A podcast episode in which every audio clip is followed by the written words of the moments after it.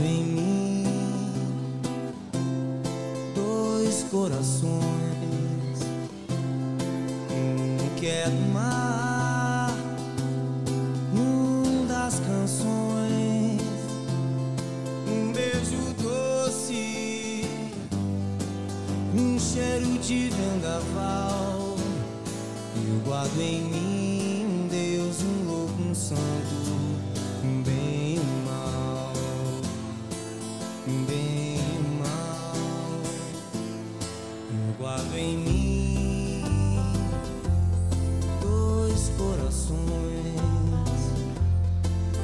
Fala, Cadinho. Bom dia, meu irmão. Tudo tranquilo, Richa? Tudo certo. E essa música do Armandinho aí? Pois é, cara. Eu não sabia dessa versão aí. Tu vê, né? Não é do Armandinho, na verdade, né? Sim, Dorival Caymmi, né? Dorival Caymmi. E é a música que fala sobre a, a, a- beira da praia, assim, né, cara?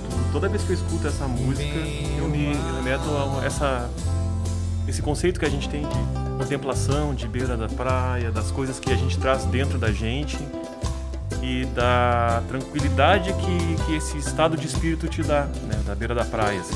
Então eu, eu me emociono toda vez que eu escuto essa música, a versão original até. E foi uma surpresa também, acho que num DVD dele tem essa, essa versão, né? Traz esse ritmozinho assim que um pouco mistura esse reggae, essa coisa que a gente tem aqui mais pro sul também, do Armandinho também, essa, essa versão praieira, né? Baita sacada dele, né? Achei fantástico. E, e traz um pouco isso, né, Richard? A- essa identificação, né, que a gente tem com o litoral, né?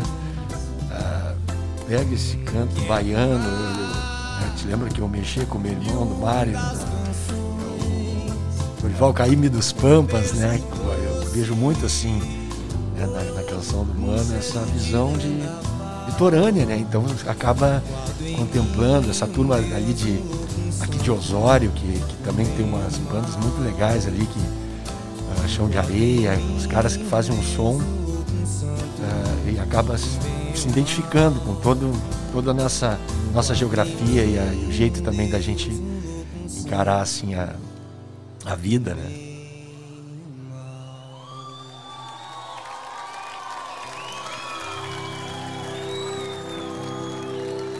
E tem isso também, né, do guardar em si um Deus, um louco, um santo, um bem e um mal, né? Isso aí tem muito a ver com a alma de artista, com tudo que a gente guarda dentro da gente, como a gente consegue colocar isso para fora dentro da nossa arte, dentro da nossa obra, ou dentro do que a gente é, né? Porque às vezes também a gente banca loucos e santos nas nossas atitudes do dia a dia, não, necess- não necessariamente na nossa arte, né? E aí, com isso também vem o conceito da beleza.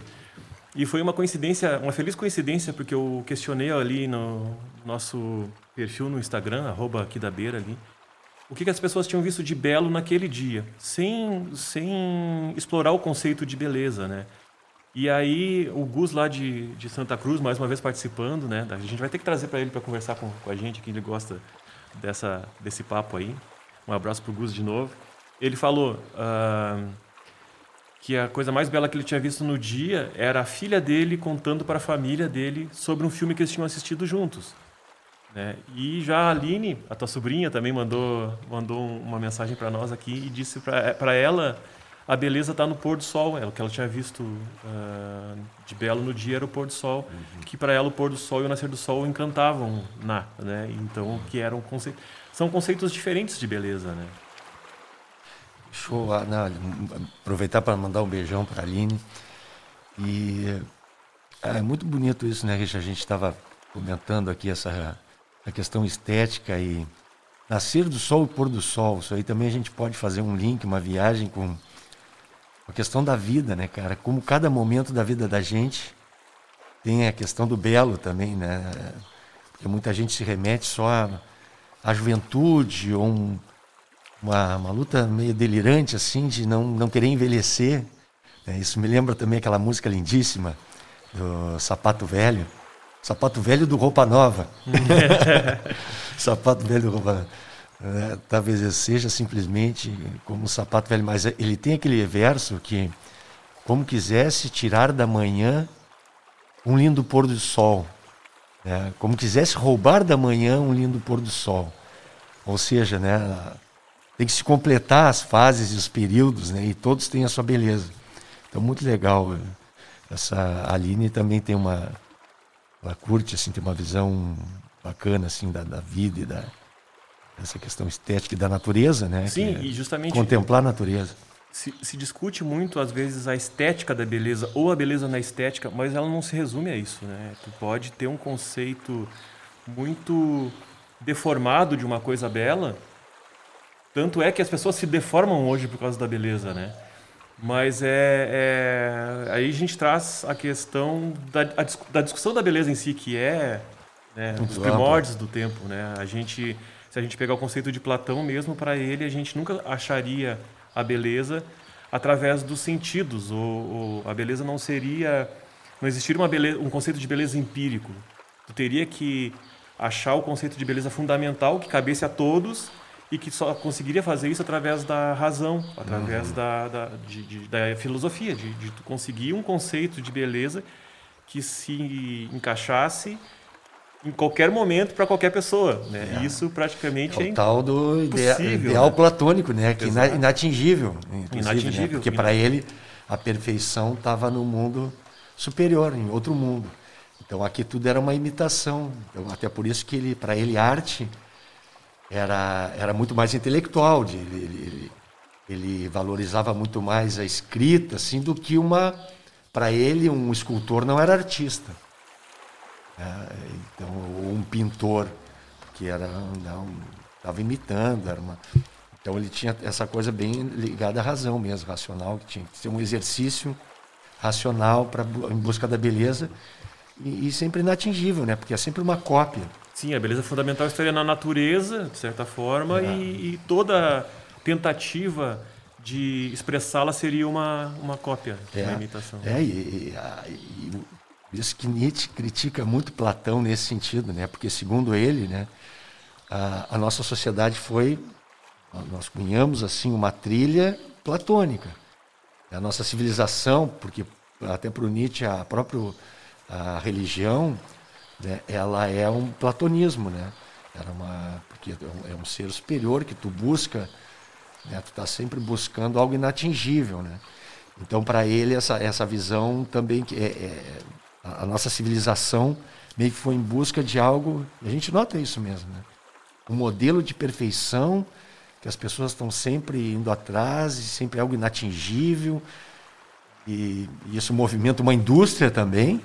Né? E, e, a maioria das vezes o conceito de beleza não é da própria pessoa, é um conceito de beleza imposto por uhum. terceiros ou um padrão que se estabelece. E, e aí foi interessante, eu, eu iniciei falando em coincidência, porque no mesmo dia que eu, que eu lancei aquela pergunta no Instagram, eu fui uh, ouvir o podcast do Clóvis de Barros Filho, que ele tem um podcast chamado Inédita Pamonha, que o conceito de pamonha dele é até bem interessante, uma hora eu converso ah, sobre é muito isso. boa. É, mas é, daí ele perguntava o que é belo. Era a, a pergunta dele no podcast, hum. o que é beleza, o que é belo. E foi no mesmo dia, então achei uma baita coincidência, né? E foi engraçado que eu achei que ele ia justamente discorrer sobre a beleza de Platão, que ele fala tanto em outras palestras, nos livros deles ele fala sobre isso.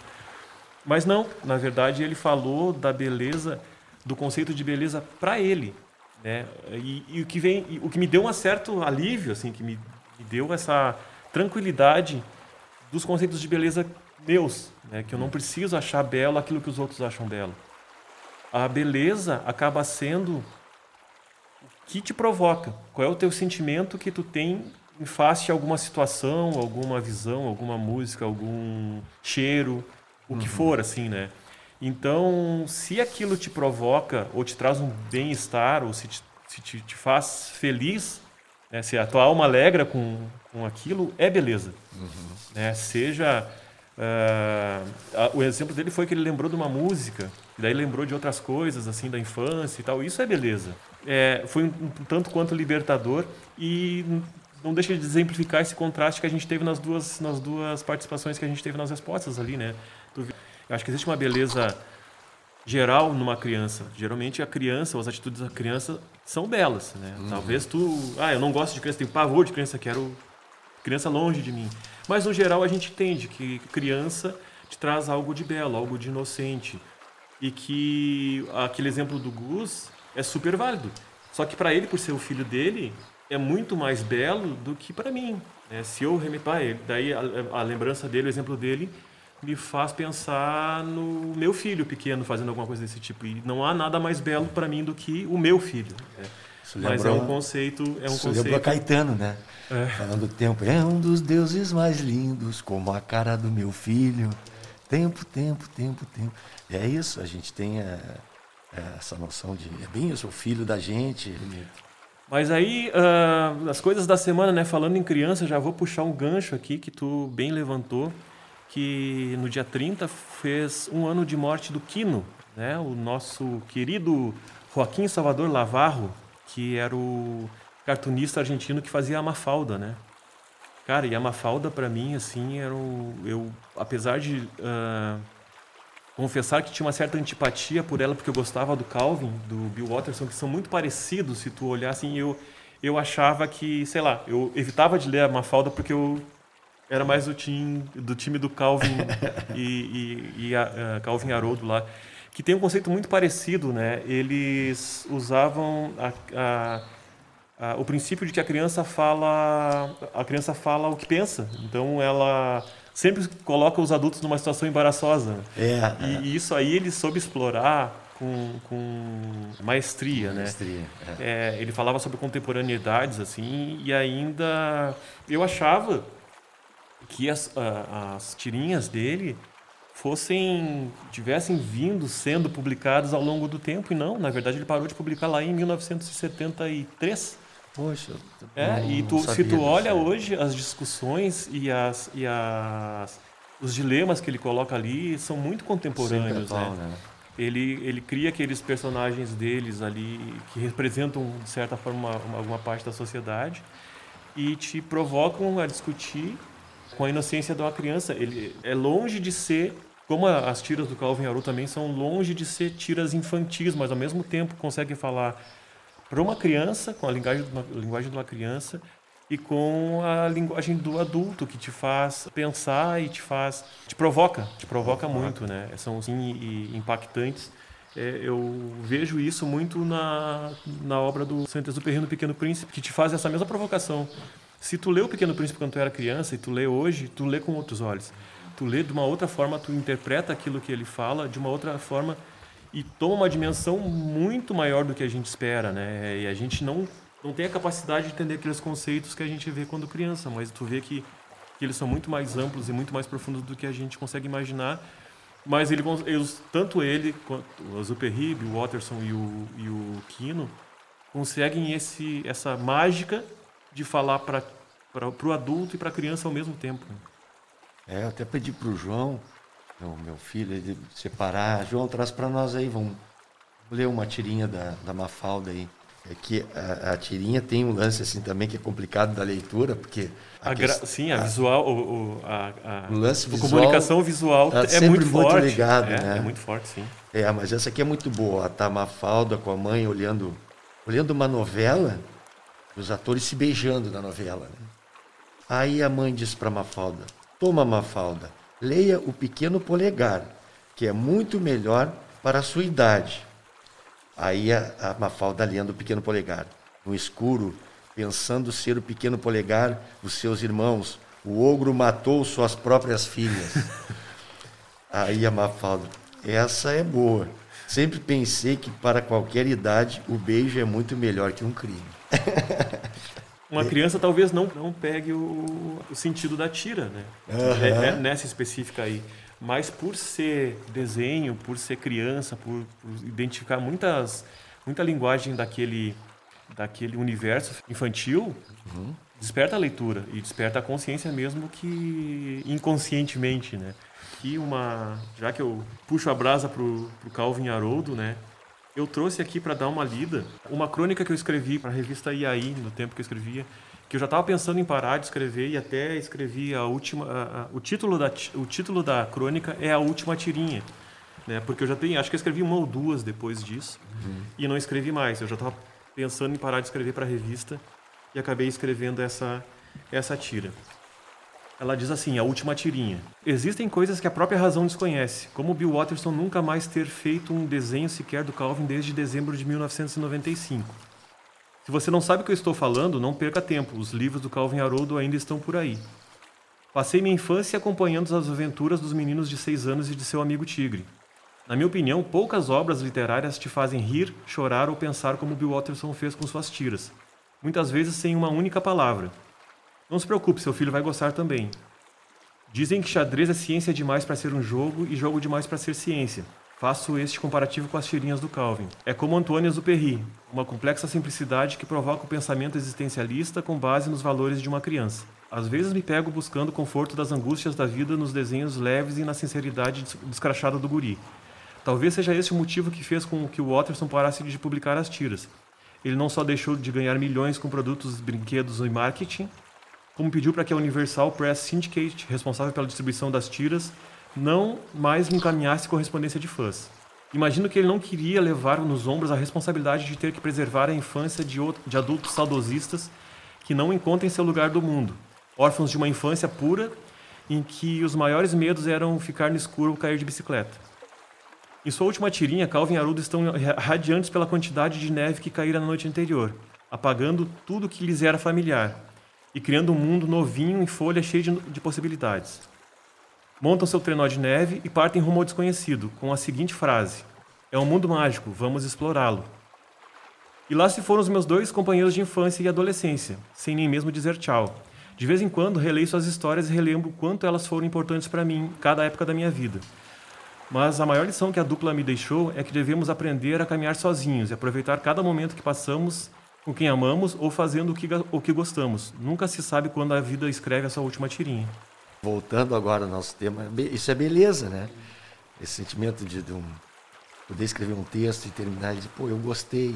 Isso é uma, é uma satisfação para um artista e, e criar beleza, né, Richard? Isso aí, ó.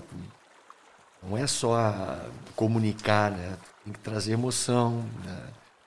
Tá ótimo, lindo mesmo o texto como o Drexler fala, né? A gente joga as palavras ao vento e escute quem quiser escutar. É. Geralmente o artista começa, né, criando algo e, a, e, a, e aquilo ali pode ser uma prisão, né, Richard? Porque ele adquire um certo público por aquilo que ele fez. E aí, eternamente, aquele público vai querer a mesma coisa. E isso, isso sim não combina com arte, né?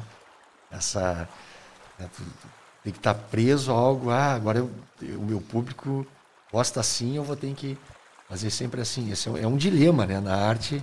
Eu acho que foi esse um dos motivos que o Bill Watterson e o Kino pararam de escrever. O Kino mesmo disse, né, que que a Mafalda já tinha cumprido o papel dela. Uhum. E aí, às vezes, é, é, é, tu dar mais do mesmo para as pessoas pode ser uma coisa muito sacrificante para a tua arte, né? É verdade. Tu quer te libertar é. em cima daquilo que tu, que tu acredita, tu quer experimentar coisas novas. Né? Essa grande discussão da, da, da, arte moderna hoje também, né? As pessoas ah, hoje qualquer coisa é arte. Como é que eu vi esses dias num filme? O cara diz: não, o cara pega um pano, limpa o quadro com a tinta, joga o quadro fora e a arte é o pano que ele, é?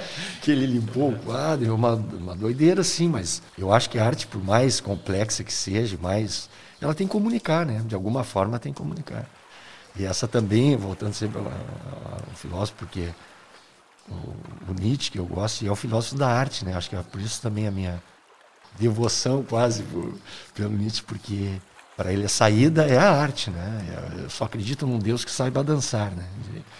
Então ele ele tinha muito isso de, de, de não regras mesmo, né? Ele foi ele é um inspirador de muito dessa dessa arte moderna.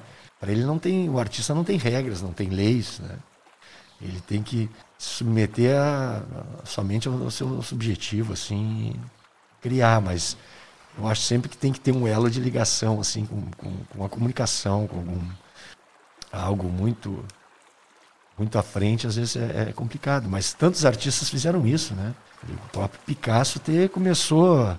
Ninguém começa fazendo uma arte moderna. Ele desenhou florzinha, frutinha, para depois criar o cubismo. O próprio Beethoven. O Beethoven tocou do Ré, Mi, Fá, Sol, Lá, Si, Dó, né? Hum.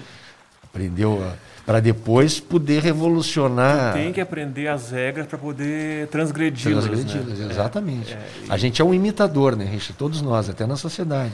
Assim como, né, Cadinho, tu não, como é que tu vai dizer que um cara, como a gente se considera analfabeto musical, né?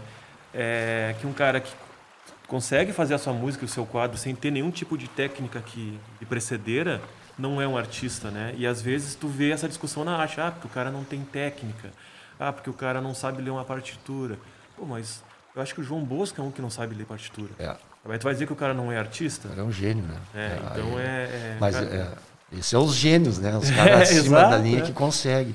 Mas para a maioria dos mortais tem um caminho, né? Sim, a técnica facilita É, é, tu encontre é. o teu caminho, tu consiga fazer a tua manifestação, mas não quer dizer que ela contribua para que tu seja um artista melhor ou pior É.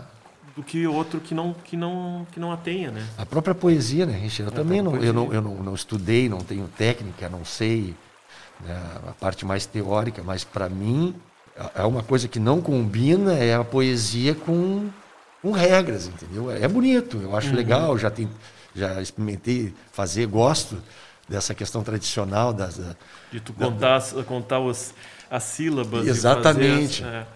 Escrever em décima, né? eh, Que é a tradição lá do, do- que é do pajador e também do repentista, né? Que é muito bacana, que vem da mesma origem medieval lá que é bonito, né?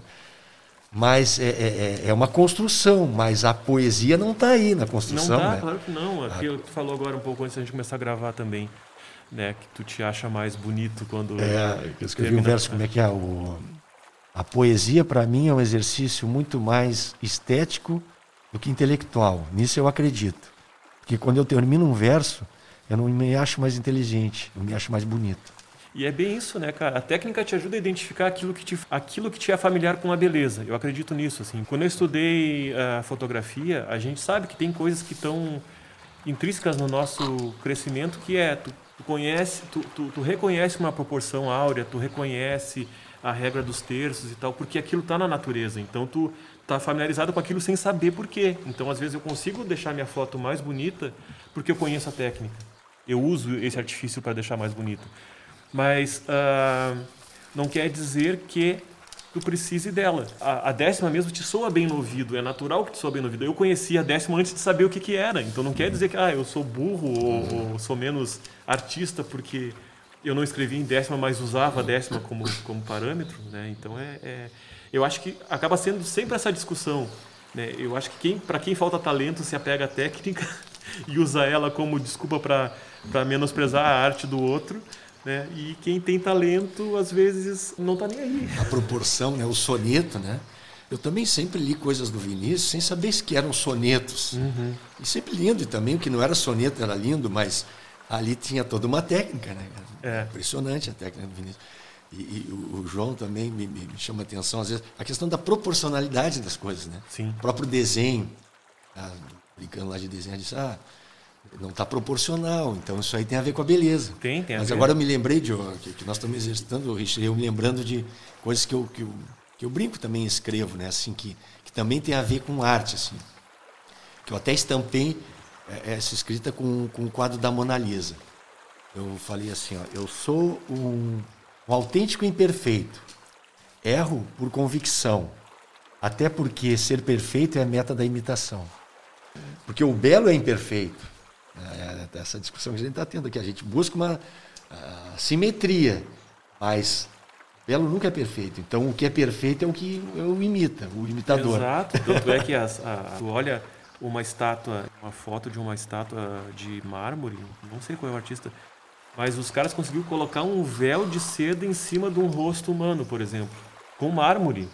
Aí tu tá, aí, ali tu tá apreciando não a beleza, tu tá apreciando a técnica, porque é uma imitação. Tu tá imitando um rosto coberto por um véu, que é muito simples de se fazer na, na, na realidade, né? Assim, digo, talvez a, a, a beleza disso, do rosto coberto com o véu da pessoa, te passe desapercebido e só vai ser percebida com a imitação feita pelo artista. né? Então, talvez com isso a Exatamente. imitação contribua para a arte, né?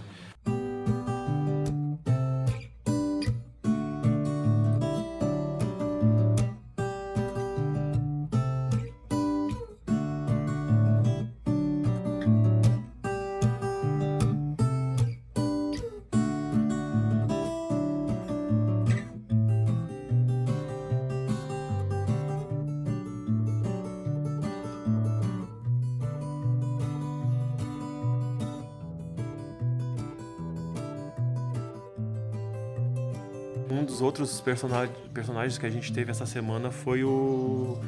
o que estava de aniversário dia 29, né? Ailton Krenak. Ailton Krenak. O Ailton Krenak, tu me falou dele, cara. Eu não, eu não, não me dei por conta, assim, pelo nome, né? Eu sou muito ruim de, de guardar nome. Mas ele é um ativista indígena que, que é, com, começou a, a tipo assim, ele é o. veio na onda do, do Raoni, veio na onda do, do, do Juruna, assim, né? Uhum. E a, digamos que a, a, geração que. que é, que, é, dessa é, geração. Que passou. Que, que, para quem eles passaram o bastão, né? E aí ele foi uma figura importante, fez uma manifestação no, no, no Congresso lá, pintando o rosto de preto, é, querendo que aumentassem os direitos dos índios na Constituição de 1988. Né? Só que aí depois eu me dei, me dei por conta que eu tinha visto ele falando já naquele documentário do Globoplay Falas Indígenas, ele que abre ali conversando, né? E, e aí tu vê assim uh, como as coisas estão ligadas. Porque uma das coisas que ele defende naquele livro que tu comentou ali, o, o Ideias para Adiar o Fim do Mundo, tem muito a ver com a beleza e com Nietzsche que tu falou. Entender como um só Deus ao mesmo tempo é três. Esse mesmo Deus foi morto por vocês. Sua maldade então deixaram Deus tão triste. Porque ele, ele prega muito isso. Da, tu falou que uh, Nietzsche não acredita num Deus que não dança, né? E ele defende muito essa ideia de ideia de fim do mundo para ele que ele fala no livro, é que as pessoas estão perdendo a sua identidade e isso não é exclusivo dos índios, né? Os índios sofreram aquele baque é, com a imposição de outra cultura uhum. é, para cima deles, só que eles estão de certa forma uh, sobrevivendo a isso há mais de 500 anos, né? Ainda existem mais de 250 uh, etnias indígenas que falam mais de 150 línguas e uma maneira de eles uh, não se entregarem para isso é justamente uh, valorizar o que é belo. Para eles não tem mais nada, nada mais sublime ou mais religioso do que tu cantar, do que tu dançar, do que tu apreciar a natureza, de que tu, tu não precisa de nada mais do que isso para ser feliz, que as tuas subjetividades é que te fazem um ser humano feliz. Isso é um conceito tão simples e que se tu parar para pensar, a gente vai cada vez mais padronizando, querendo impor é, os conceitos de beleza que a gente veio falando do início, para que as pessoas aceitem aquilo como felicidade. E aí, claro, ele entra numa questão materialista, que é do tipo, ah, só vai ser feliz se tu Quer dizer, aí a técnica entra como uma deturpação da essência da beleza e da felicidade, porque ele começa a dizer, ah, só vai conseguir ser feliz se tu cantar melhor, ou se tu ter um violão para cantar junto. Ah, quem sabe a gente tem um, um aparelho de som que, as pessoas mais cantam. Ah, quem sabe a gente canta, vamos cantar em inglês para agradar outras pessoas. Aí tu vai se perdendo nesse, nessa, nessa tua essência a ideia para adiar o fim do mundo é meio que tu não perder a tua personalidade. Ele, ele, ele critica até essa facilidade que a gente tem de se deslocar sem sentido. Uhum. Por que, que tu vai sair do teu lugar, do que é teu, para que tu possa, sem sentido, sem, sem função nenhuma, a não ser, sei lá, absorver culturas que não são as tuas. Uhum. Tu vai trazer aquilo de volta, incluir aquilo na, nas tuas subjetividades que já, já, já eram suficientes para tu ser feliz antes. Uhum né? Então ele discorre, eu achei muito legal essa questão filosófica também do discurso dele, que, que é, não está só na, na, na, no ativismo né? e na, na política. É, é muito bom né, quando tem um cara assim, porque ele é Krenak, porque ele é da tribo dele, né, da tribo dos Krenak.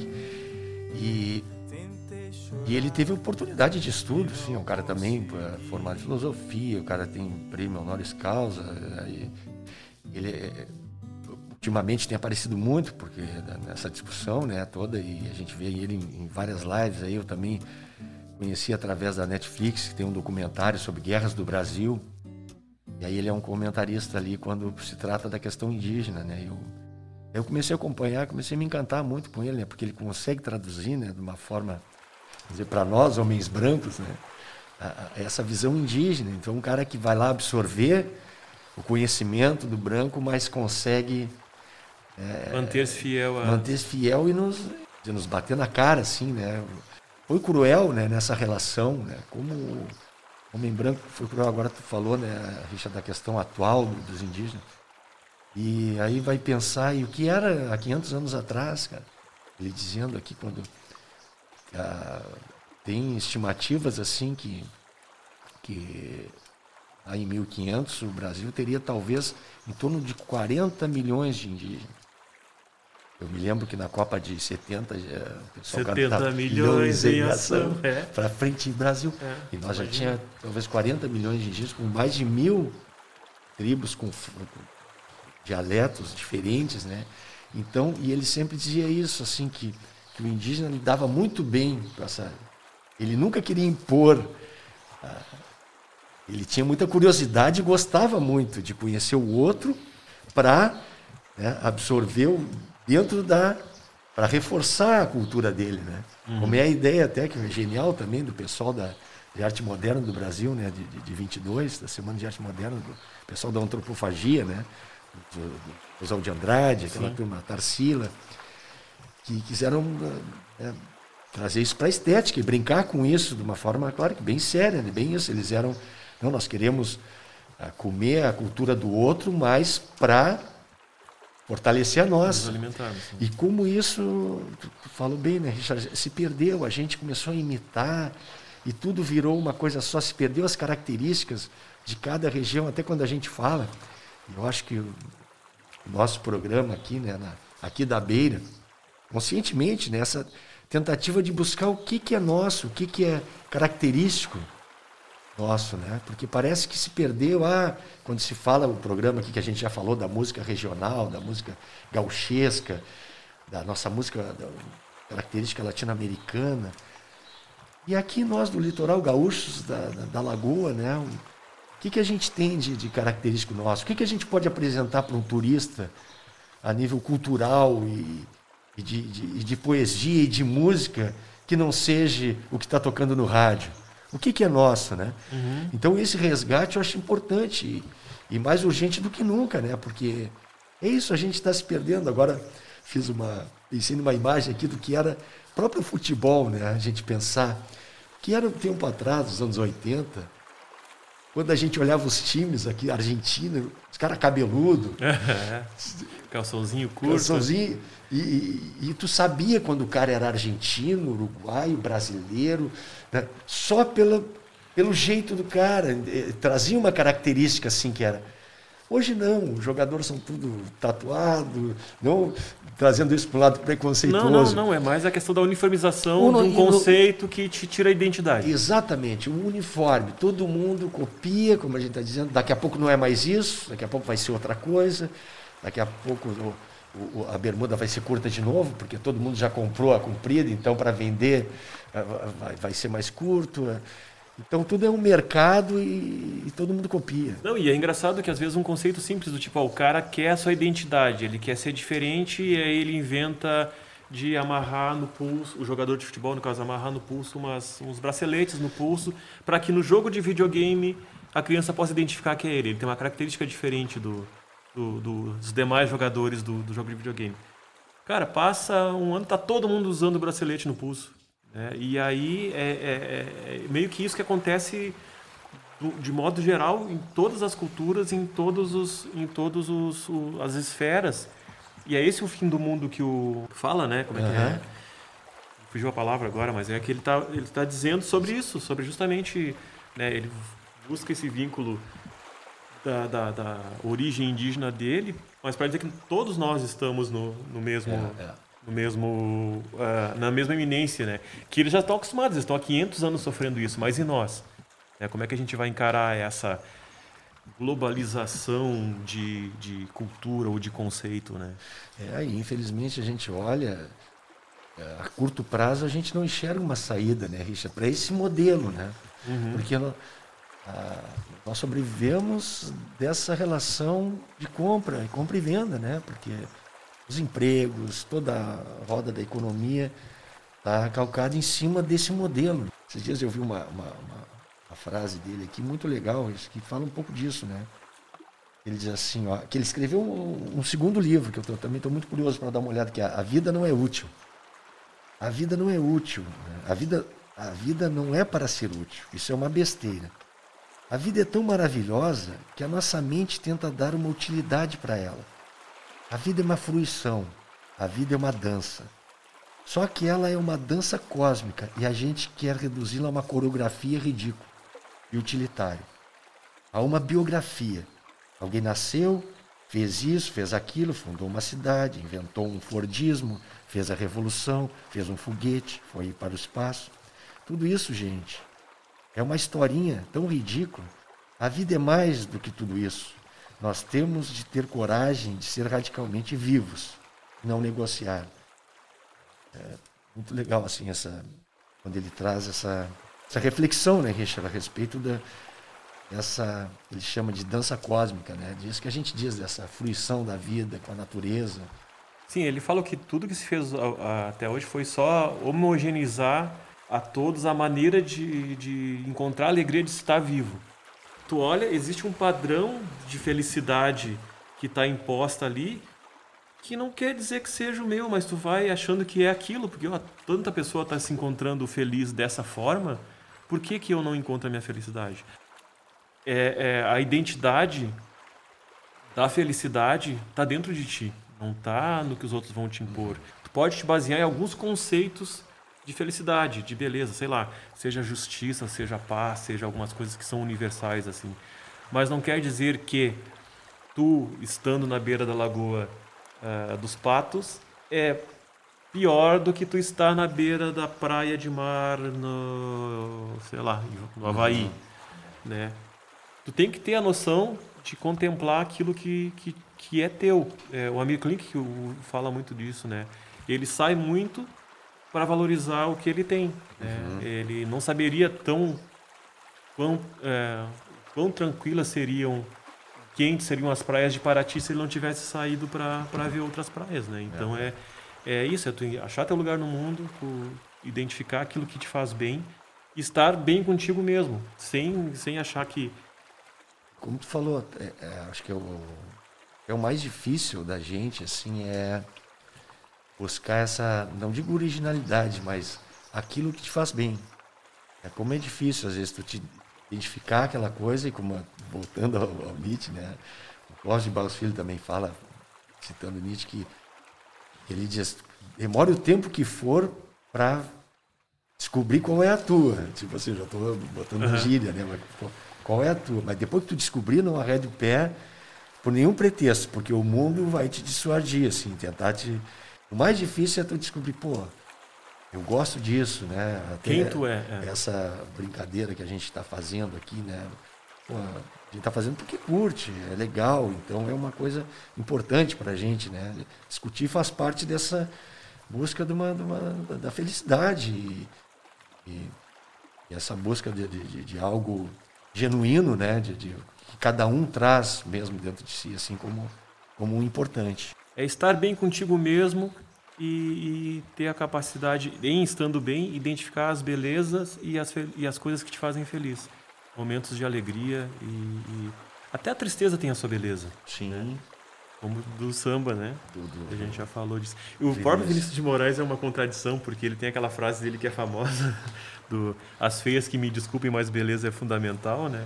E, e claro que na cabeça de poeta dele, é muito mais ampla do que a gente pensa, né? Ele não estava dizendo, ah, apesar de as feias que me desculpem. Claro, a gente sabe que ele era um bom vivan e gostava de, de, de apreciar a beleza feminina em, uhum. em si, né? Mas é, é, uma contradição, porque ele também era um diabo de feio. É. Não, pode pensar bem isso, né? Dessa beleza que a gente está falando aqui, que não é uma beleza uniforme, essa discussão, ah, até transformar a feiura que me desculpe, mas beleza é fundamental, porque às vezes até pessoas belas são muito feias. É. No sentido assim, né? Não, de, e de não saber. Uma pessoa, uma pessoa esteticamente feia pode ser muito bela e muito é, mais é. interessante e muito mais atraente, com certeza. É, que nem a. É que aquela escritora que também faleceu há pouco tempo, que falava da cafonice, né? Ah, depois eu lembro, mas ela fala, escreveu um texto muito bonito a respeito dessa nossa atual situação, né, que a gente vive no Brasil e tudo mais, da em relação à cafonice, assim, era muito belo assim o texto que ela escreveu aqui. São isso, às vezes gente cafona, né, cara, que não, não sabe contemplar, aproveitar a vida e a beleza. Né? O que, que é cafona? Porque as outras pessoas não, não aceitam como seu próprio como conceito de beleza homogeneizado que já foi feito, Sim. né? E se tu olhar às vezes o o cafona um dia foi belo, porque às vezes para mim o conceito de cafona é meio isso, é aquilo que saiu de moda. Sim, sim, sim. Né? O que saiu de moda um dia e agora tu olha, tu olha hoje, as pessoas estão começando a usar as ombreiras no blazer que o Didi Mocó usava como piada. É. Né? Tu olha, tá, a calça bag que era ridícula tá voltando. Então, é, deixou de ser brega? Sim. Mas eu acho que nesse que ela fala é ah, Fernando Young, né? Young, isso aí, Fernando Young. É nisso que ela trata, dessa, dessa desse conceito de cafona que é isso, é tu querer imitar, sabe? Isso que ela diz, as pessoas tudo seguem uma linha. Até o próprio Ariano Suassuna falava muito disso, né? Dessa uh, dessa coisa meio circense, assim, que fica, que ele conta aquela história muito engraçada, que ele foi na casa da, da, da Disney, né? Já foi à Disney? Hum. Já viu esse texto dele? Não. Não, não. Ele brinca que ele foi numa... Sua turma foi num jantar de... Pessoa muito rica no Rio de Janeiro. E aí veio a dona da casa, assim, dizendo, perguntando se ele já tinha ido à Disney, né? E ele tinha recém ganho um prêmio da, da ele tinha assumido a Academia Brasileira de Letras, né? E ele disse para ela: Não, nunca saí do Brasil. Aí disse que naquele momento ela, no rosto dela teve uma reação assim: Pô, mas como cara, assim? Cara, Sim. Como é que um cara recebe o prêmio aí de, de né, entra para a Academia Brasileira de Letras sem ter saído do Brasil? Aí ele disse que sentiu uma, meio que uma frustração na, no rosto dela. Aí tá, ela não deu muita conversa e saiu para outro grupo ali. E no outro grupo ela perguntou para outra pessoa: Você já foi à Disney? Aí naquele momento disse que ele pensou, eu acho que essa mulher separa a humanidade em dois grupos, os que foram à Disney e os que não foram à Disney. E eu estou lascado, porque eu não, não fui. Não fui. Mas ele trouxe essa brincadeira para falar de algo sério. Ele diz, não, isso é algo muito sério, assim, que é, que é essa visão. Entendeu? Que, que aí sim ó, eu atribuo isso ao, ao cafona, né? que, que uhum. a Fernanda diz, que é, que essa ideia de isso, a gente tem um modelo, todo mundo tem que é obrigado a ir para postar simplesmente, não é uma uma coisa que realmente a pessoa tem. Né, o... é, todo mundo vai, todo, mundo É, eu vou também, porque é uma coisa. Me lembrei de uma que é frase é importante. do Humberto Gessinger, no, uma música, né? É, até outra, porque o, o Bussunda era um. O Bussunda, humorista aquele do Cacete Planeta, era um que falava. Um, que o Gabriel Pensador e o Engenheiro da Havaí faziam música para quem nunca tinha lido um livro se achar inteligente, né? Mas o, o, o, Humberto tem aquela música que ele fala: É, todo mundo está comprando os mais vendidos. É esse é, o conceito que. Hum. Tem a do Engenheiros também muito bonita, até que não é uma das mais tocadas, que é a, terceira do plural, né? Que é tão bela também, que fala aquela. Que... Corrida para vender cigarro, Aí, cigarro para vender remédio, remédio para curar a tosse, tossir, cuspir, jogar para fora. Corrida para vender os carros, pneu, cerveja e gasolina. Cabeça para usar boné. E professor, e, professar, e professar a, fé, de quem patrocina. Quem patrocina para comprar remédio, entendeu? E são eles, quem eles pensam que são, quem são eles. Essa letra é muito bacana. E cada um na sua, né, cara? Cada um na sua, na sua, no seu conceito de beleza, no seu conceito de felicidade, no seu conceito estético de ser. Vamos fazer uma diferente hoje, Cadinho. Vamos fazer uma experiência aí. Se hum. der certo, a gente, a gente coloca. Vamos encerrar fazendo uma coisa que a gente gosta, tocando uma musiquinha? Vamos. Pra gente estrear nosso quadro do, do UOL ali. Ah, legal, aí legal. Uhum. Vamos ver o que, que a gente consegue fazer aí, o que, que, que, que sai.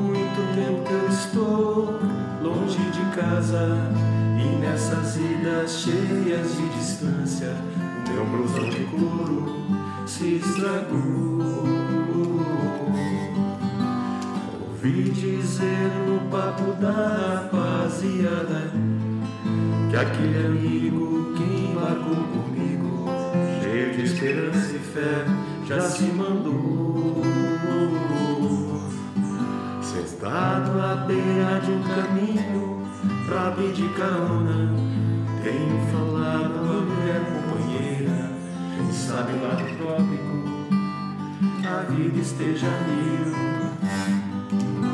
E o cara que transava à noite, mudando o azul, me disse que faz sol na América do Sul. E nossas irmãs nos esperam.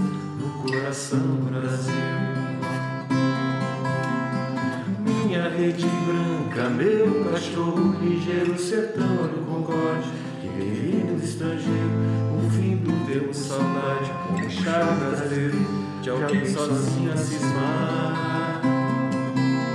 Gente da minha rua, como eu andei distante, quando eu desapareci, ela arranjou um amante. Minha normalista linda, ainda sou estudante da vida que eu quero dar. Até parece que foi ontem minha mocidade, com diploma de sofrer de outra universidade. Minha fala nordestina quer me esquecer do francês. E vou viver as coisas novas que também são boas. O amor das praças cheias de pessoas. Agora eu quero tudo, tudo outra vez. Minha rede branca, meu cachorro ligeiro, sertão de concorde, que vem vindo do estrangeiro, saudade, um charme brasileiro, de alguém sozinho a cismar. Gente da minha rua, como eu meio distante, quando eu desapareci, ela arranjou um amante. Minha normalista linda, eu ainda sou estudante